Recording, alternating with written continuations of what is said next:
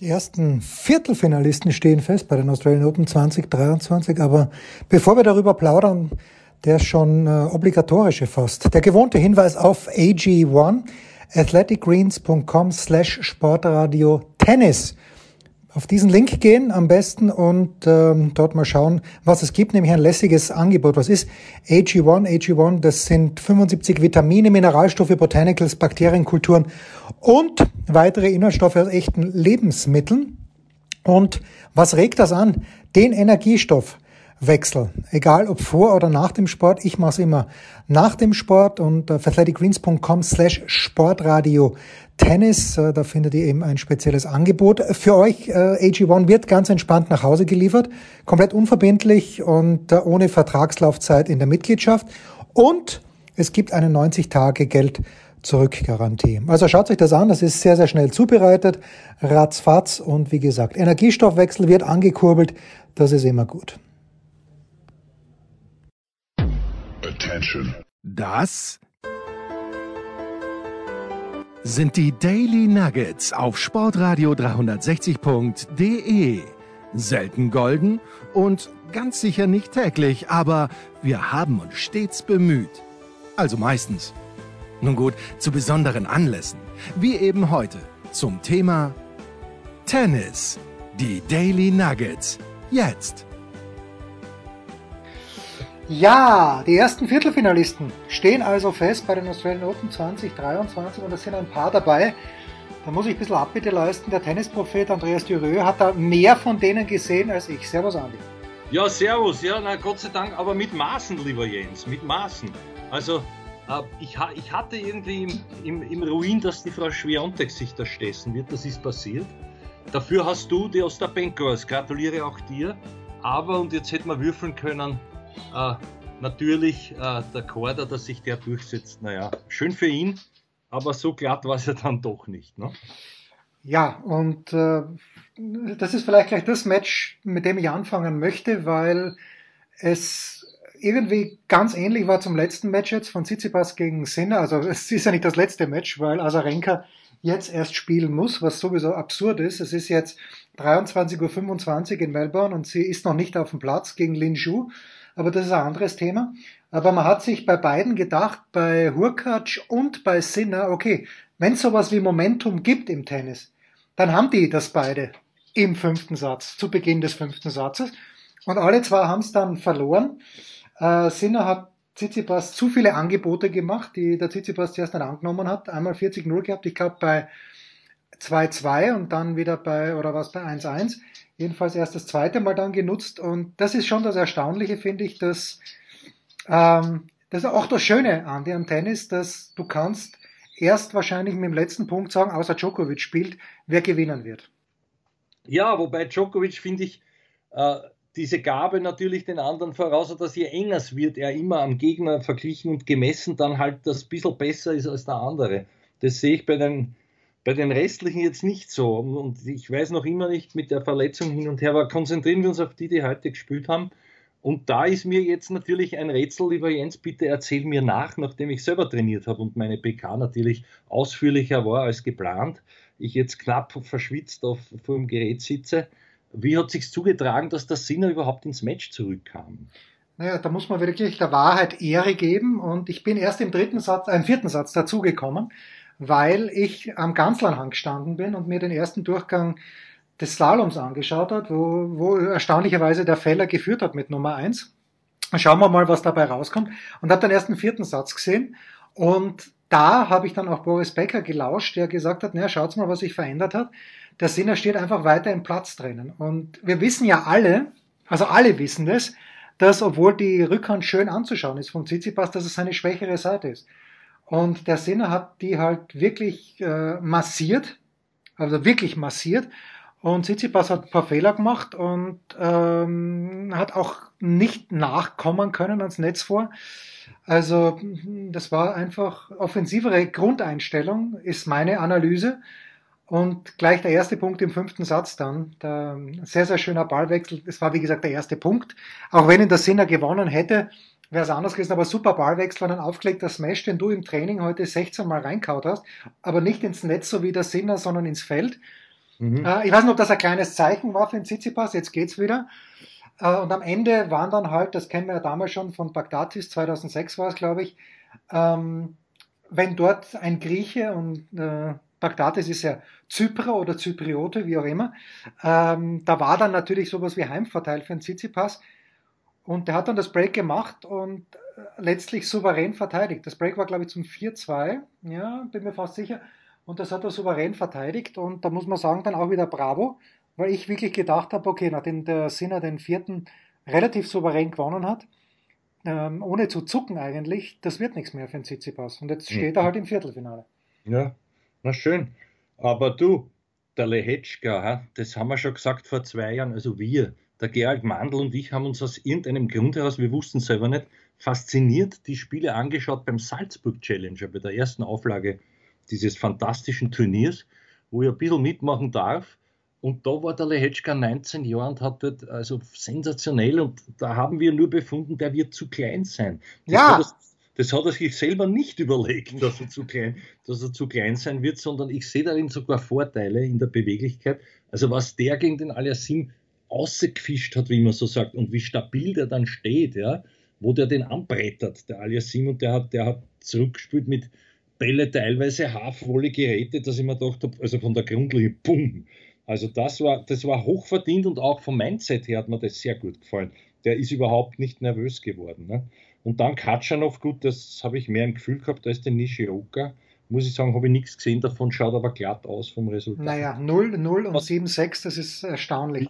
Aber was sagst du zu, mir kommt vor, ja, das haben, das haben, das haben wir zwei privat uns, uns zugeblödelt letztens, aber wieder mit Hansi Orsulic zu gehen. Der Aliasim hat sich gedacht, ich kann mich nicht einstellen in ihm. Also egal, was der probiert hat, der Lehetschka hatte immer noch eine bessere Antwort. Wie, wie ist das aus deiner Sicht verlaufen? Naja, erstens, der Felix hat in diesem Turnier ja eh schon Probleme gehabt. Gegen den Molzan war es, glaube ich, wo er über fünf hat gehen müssen. Mhm. Ähm, die Bälle sind ein großes Thema und äh, ich, ich glaube, ich habe es eh schon in dieser Runde gesagt, wie ich da bei diesem Tenniskongress gesessen bin und mit dem Andy Fasching geredet habe und da hat eben der Lehetschka gegen den Zverev gerade gewonnen gehabt beim United Cup und ich meine, ich sag zum Fasching, naja, also gegen den darf der Zverev nicht verlieren. Dann schaut mich der Fasching an und sagt, warum? Das ist ein sehr guter Spieler, aber ja, ich glaube auch, dem fehlt die ganz große Waffe. Wenn, wenn man sich fragt, warum gewinnt er ein Match, dann weder wegen seines Aufschlags noch wegen seiner Vorhand. Aber er gewinnt halt trotzdem.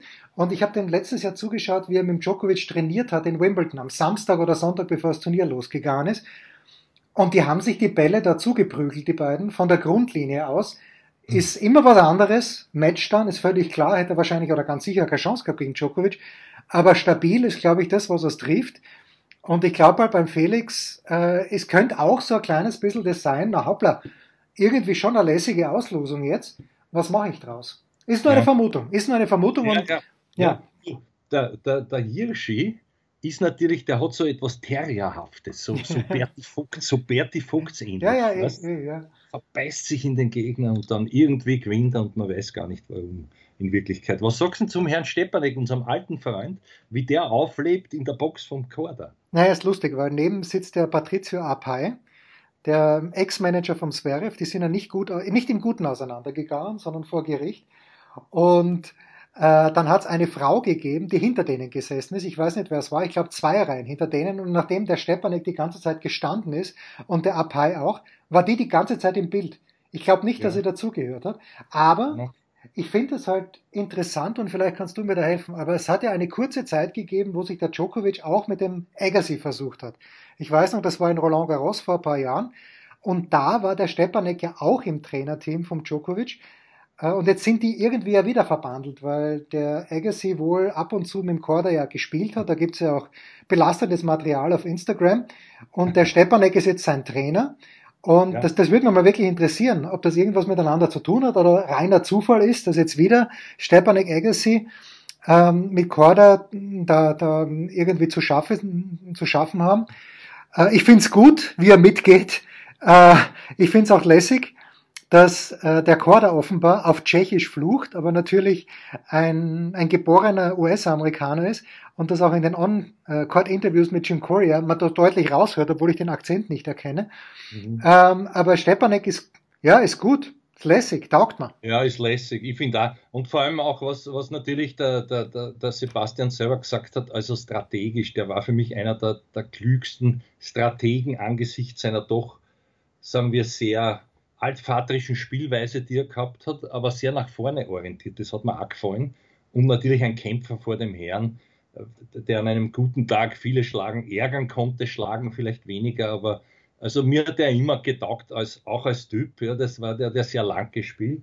Und, und äh, dann, also durch diese örtliche Veränderung, der hat ja dann die Weidischower, glaube zum zweiten Mal geheiratet. Die waren schon mal verheiratet. Und dann hat er ein bisschen anders durchprobiert und ist wiederum mit der Weidischower äh, jetzt verheiratet und die leben aber in Amerika. Und deswegen ist dort ist natürlich klar, wenn man nicht zu weit voneinander entfernt ist, dass sich die ganzen früheren Tschechoslowaken, jetzt Tschechen, halt dort auch privat treffen und, und der Egges ist zwar kein, kein Tschech, aber irgendwie muss das halt auch immer wieder dabei gewesen sein. Vom Djokovic her weiß ich das nicht, das ist zufällig, glaube ich. Also ich, ich würde auch den, den, den Egesi und den Stepanek jetzt nicht, ich weiß gar nicht, ob das nicht auch also, dass die miteinander verkehren würden, ist mir nicht bekannt, aber vielleicht ist das, ja, es ist halt, wie es ist. Ne? Auf jeden Fall, den, den Stepanek, den soll man nicht unterschätzen und der, der ist ja auch einer, der wirklich pusht von draußen, der da mitlebt und so. Und vielleicht sind ja das diese kleinen Elemente, die einen dann über die Ziellinie tragen, weil von Klasse geprägt war der Schluss nimmer mehr. Das darf man ihnen auch nicht vorwerfen bei einem Match Tiebreak im fünften, aber aber trotzdem, also da waren doch viele Zitterfehler dabei, auch vom Herrn Hurkacz. Ja, und ähm, der, der Korda hat dann einfach nicht mehr so offensiv gespielt. Ja, vielleicht, weil die Kraft nicht mehr da war, vielleicht, oder ganz sicher, die Nerven haben eine Rolle gespielt. Ich äh, bin noch nicht ganz mitgegangen mit, ich glaube, der Nadwornik hat das gesagt bei Eurosport, den Kommentar fand ich grundsätzlich gut. Aber er meinte, dass das der größte Erfolg von Stepanek wäre, jetzt als Trainer von, von Korda da das Viertelfinale zu erreichen. Aber hat der Stepanek nicht einmal ja, der, der den, den Davis Cup gewonnen? Hat er nicht einmal ja. den Davis Cup gewonnen? Natürlich war er ja. Davis Cup-Sieger, ja, ja. Aber vielleicht, also wenn er als Trainer meint, dann muss man, dann muss man schon sagen, der war also wirklich fix auch beim Djokovic dabei. Auch mit dem Weider noch. Also da waren ein paar Köche, die da. Ja, die, die, die, die, die, die, Suppe versalzen haben wir Naja, gesagt. ja, aber das hat ihm nicht geschadet. Aber natürlich war der Davis Cup-Sieger und ich war dort. Äh, das war, wenn mich nicht alles täuscht, 2012 muss es gewesen sein. Äh, wo allerdings der Nadal nicht in Prag war. Das hat in Prag stattgefunden. Berdich und Stepanek waren die Helden. Auf der anderen Seite der Almagro wurde zum Verlierer weil natürlich der Ferrer trotzdem seine beiden Matches gewann. Das Doppel ging an die, an die, an die, an die Tschechen und dann, dann hat der Stepanek zelebriert in vier Sätzen den Almagro weg, der nervlich völlig überfordert war. Und die Halle ist dort gestanden. Also das war eine fantastische, ein großes Erlebnis für mich. Ist schon wieder elf Jahre her, wenn, wenn ich nicht ganz falsch liege. Vielleicht war es auch 2013 oder 2011, aber es muss um, diese, um diesen Zeitraum gewesen sein. Ja, echte Digital Natives würden das jetzt sofort recherchieren, aber das sind ja. weder der Andi noch ich. So, jetzt spielt also Tsitsipas gegen Lehechka und Katschanov gegen Korda. Ich habe irgendwie nachgehört, dass äh, Korda und Katschanov sich äh, in Wimbledon schon mal getroffen haben. Da ist es in einen Match-Tiebreak reingegangen. Es wäre irgendwie ein Wahnsinn, wenn Katschanov, der den wir beide jetzt nicht überragend finden, aber wenn der beim zweiten Major hintereinander, Andi, wieder ins Halbfinale käme, mit gar nicht so schlechten Aussichten aufs Finale, würde ich ja, bemerkenswert finden. Also ich schaue dem gern zu. Er hat ein bisschen eine komische, ich glaube auch Vorhandtechnik und so, aber wenn der aufreibt, ist schon beeindruckend. Irgendwas fehlt mir. Also er ist vom, er ist, sagen wir, vom Charisma doch über Lahetschka und so zu, äh, plötzlich Lahetschka und, und vor allem auch über, über Hurkacz zu stehen für mich, aber so richtig ja, mitreißen. Ich meine, das, das ist immer nur einer, wo ich überrascht bin, dass der so weit kommt. Wenn man aber Nishioka anschaut, hält sich die Überraschung wiederum in Grenzen. Also, aber auch der, on a given day, wir haben das gesehen, schlagt er halt auch mit den Djokovic, wenn auch in Paris-Bercy über zwei Gewinnsätze. Aber ja, bei den Großen, das wird die Frage sein. Also ich, ich würde mich sehr freuen für einen Korda, obwohl der ein bisschen schüchtern noch wirkt und so. Und, aber er hat, was jetzt hat er auch diese Konfidenz, wo der doch wir haben ihm vorgehalten, nicht zu Unrecht bis dahin, dass er auch ja Matchball hatte. Ich glaube, bei dem Vor in Adelaide gegen einen Joker hat es nicht gemacht, gegen einen Nadal einmal in Miami oder wo. Oder, oder in den Wales. In den Wales, Wales, ja, irgendwo da drüben auch sensationell geführt und dann hast du gesehen, okay, jetzt schwitzt er richtig. Er schwitzt nicht mehr, mehr so viel, aber locker ist was anderes. Da ist eben der, Lehetschka für mich jetzt überraschend aufgetreten. Und beim, beim Tsitsipas noch einmal da zurück, das habe ich, ich hab nie das Gefühl gehabt, dass der das verliert, vielleicht er selber auch nicht. Aber ja, was nicht. Mit der Favoritenrolle, für mich hat der was verloren an seinem früheren Charisma. Das haben wir eh, ich glaube, den Eindruck hast du auch gehabt, der Tsitsipas. Aber jetzt bin ich wieder über Kurven weg, äh, fahre fort, mit wem du willst, bitte. Nein, nein, mit den Männern bin ich eh schon so gut wie mit meinem Latein am Ende und äh, wir können gerne schon zu den Frauen kommen, wenn du magst. Ja, oder freuen wir, freuen wir uns doch auf diese Rublev, diese Ruh-Ruh-Partie. Rühne ja, oder ja, genau. Rublev, ja. Naja, das, die lehnen mich heraus. Ich sage jetzt einmal, das gewinnt der Rune. Die haben einmal gespielt, glaube ich, das hat, hat das gewonnen. Ja? In Paris, Bercy im vergangenen ja. Herbst, ja. Genau. Ja, ja, und äh, bin gespannt, ob der Demenauer da ein bisschen länger mitspielen kann mit Djokovic, aber das ist ja auch wieder so, der Demenauer, da kannst du den Djokovic um drei in der Früh aufwecken. Der Demenauer hat keinen Schlag, mit dem er den Punkt machen kann gegen Djokovic. Aber, jetzt sage ich dir eines, ich habe nachgeschaut, die haben noch nie gegeneinander gespielt. Und wenn der ein bisschen strategisch, wenn der versteht, das Tempo zu verschleppen und die Partie lang werden zu lassen, dann weiß ich nicht, das wäre so einer, wo der Djokovic sich selber da schießen könnte, wenn er nicht sehr gut drauf ist. Ansonsten glaube ich, er drückt ihn glatt weg. Aber das ist für mich eben die Frage, so souverän wie, wie sagen wir auch letztes Jahr teilweise da ist wieder. Djokovic, ja, na klar, das ist ja wichtig, dass im Hintergrund immer. Ich bin übrigens, ich schaue auch so aus, ich bin der Glöckner von Notre Dame. Ja. Gut so, ja.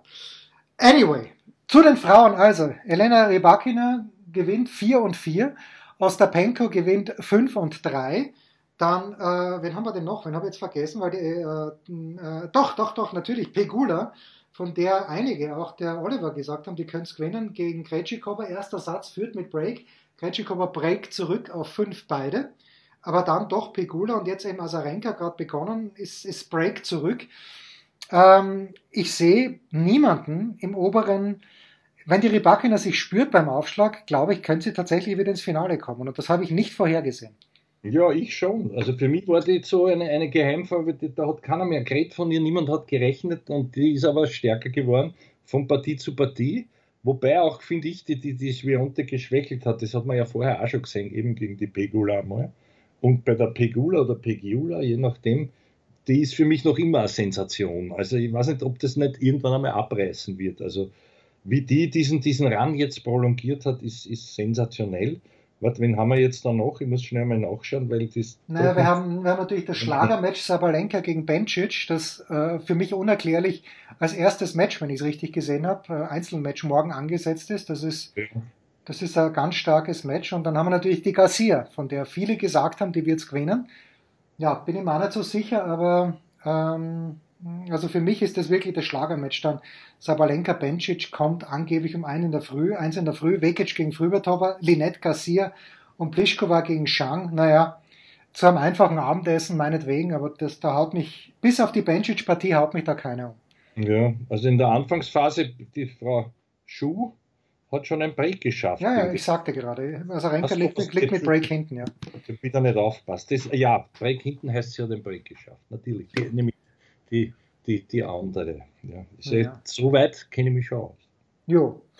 Na gut, also da sind wir relativ weit gekommen schon und äh, sehr weit. Glaubst du, wird der Fehler jetzt zudrehen, sozusagen den Matchball verwerten? Naja, also äh, die Bedingungen sind ja so, dass die Nummer 30 immer noch ansprechende Bedingungen haben wird. Bedingungen sind so, dass wir ja eine ansprechende Piste haben wird. Äh, aber natürlich der Fehler, man weiß, er kommt aus Fieberbrunn, da kannst du fast mit dem Radl nach Kitzbühel fahren. Mhm. Ich hoffe es sehr, weil ich finde, er ist ein wirklich guter Typ und äh, fährt fährt halt einen sehr eigenwilligen, lässigen Stil. Da würde mich einmal interessieren, ich würde ihn gerne fragen, wie oft ihm die ÖSV-Trainer gesagt haben, Manu, wenn du so fährst mit so engen Skiern, dann wird das nie was werden. Und der wird dann gesagt haben, lasst es mir in Ruhe, es wird schon. Und jetzt ist es was geworden. Aber ich glaube halt, oder ich fürchte, und ich hoffe es nicht, aber ich fürchte, dass irgendjemand einen runterbrennen wird, wahrscheinlich der Braten, und ähm, dass es dann aber ich glaube, wenn er auf, wenn er aufs Stockerl kommt, dann wird er trotzdem happy sein, glaube ich. Außer, er, außer er ist ein Hundertstel hinten, dann wird es ihn anzipfen. Na, schauen wir mal. Der Australier würde sagen, er ist ein echter Fellow, äh, Fellow ja. Aber dort sagen sie ja Mate, also das ist mehr Mate oder Fellow. Der war jetzt sehr schlecht. Aber vielleicht kannst du am Ganseln Hang den Herrn Feller ein bisschen aufganseln. Jo, ich, ich werde es nicht mal runterschaffen, aber mit Freude im ORF anschauen. Ja, bitte. Wir halten die, den Daumen. Das waren die Daily Nuggets auf sportradio 360.de. Ihr wollt uns unterstützen? Prächtige Idee! Einfach eine Mail an steilpass at sportradio 360.de schicken und ihr bekommt alle Infos. Und versäumt nicht die Big Show. Jeden Donnerstag neu.